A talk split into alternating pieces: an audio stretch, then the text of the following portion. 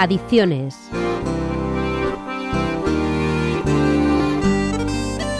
El caballo de Troya fue un ardid, una mentira, una estrategia para que los griegos pudieran entrar en la ciudad de Troya.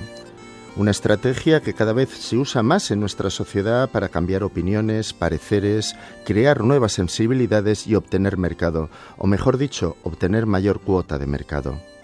La estrategia del caballo de Troya es una de las que está utilizando el lobby del cannabis en nuestra sociedad verdades a medias o mentiras completas que generan confusión, permiten oír lo que a algunas personas les gusta escuchar, llegando más por lo emotivo que por lo real. El objetivo es creerse lo que otros quieren, y al igual que hicieron los ciudadanos de Troya, que abramos las puertas. Veamos en este programa alguno de esos caballos de Troya del cannabis. Uno de los caballos de Troya más potente es el que dice que el cannabis es natural.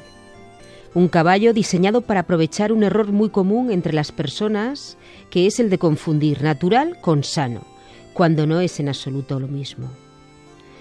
Por ejemplo, existen innumerables bacterias, insectos, plantas, así como fuerzas de la naturaleza, sea por ejemplo un terremoto, un volcán o un huracán, que son absolutamente naturales, porque no tienen intervención humana y sin embargo son dañinos para nuestra salud, en algunos casos hasta la muerte. El cannabis actual tiene una concentración tres veces superior, incluso hasta cinco veces superior, de tetrahidrocannabinol, que hace 20 años, un salto que la naturaleza no da y que es el resultado de la intervención humana. Por ello es muy importante recordar que lo natural no siempre quiere decir sano.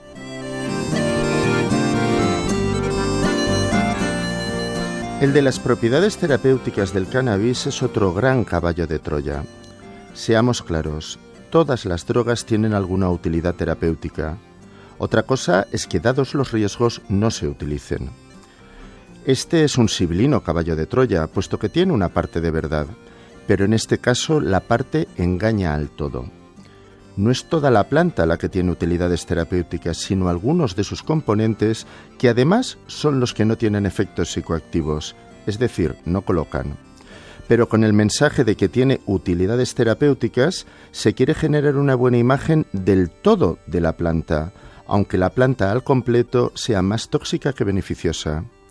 El uso terapéutico de estos componentes del cannabis se consigue tras su tratamiento y elaboración farmacológica, no fumándose un porro.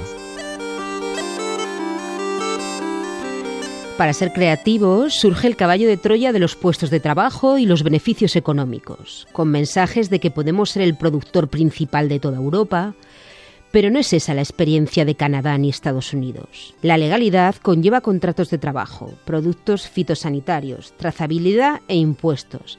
A pesar de que los salarios son muy bajos, los beneficios no son los esperados. La legalización ha incrementado el consumo, pero el producto legal no ha erradicado el cannabis ilegal. Aunque por encima de los posibles beneficios económicos está el planteamiento de si debe de hacerse dinero a cambio de salud de las personas. Esto es una cuestión ética básica. Por ejemplo, el tráfico de drogas, el de armas y la trata de personas son negocios muy rentables. Todo depende de los valores. Otro caballo de Troya es argumentar que el cannabis es menos perjudicial que el tabaco.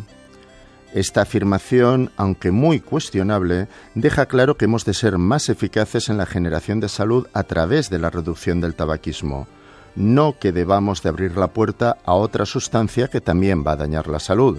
Pero el cannabis fumado incorpora innumerables tóxicos al sistema respiratorio y de ahí a todo el cuerpo, Tratando de comparar la mortalidad por enfermedades asociadas, los consumidores de tabaco son cuatro veces más numerosos que los de cannabis, con unos índices de consumo más elevados y unos tiempos de adicción mucho más largos.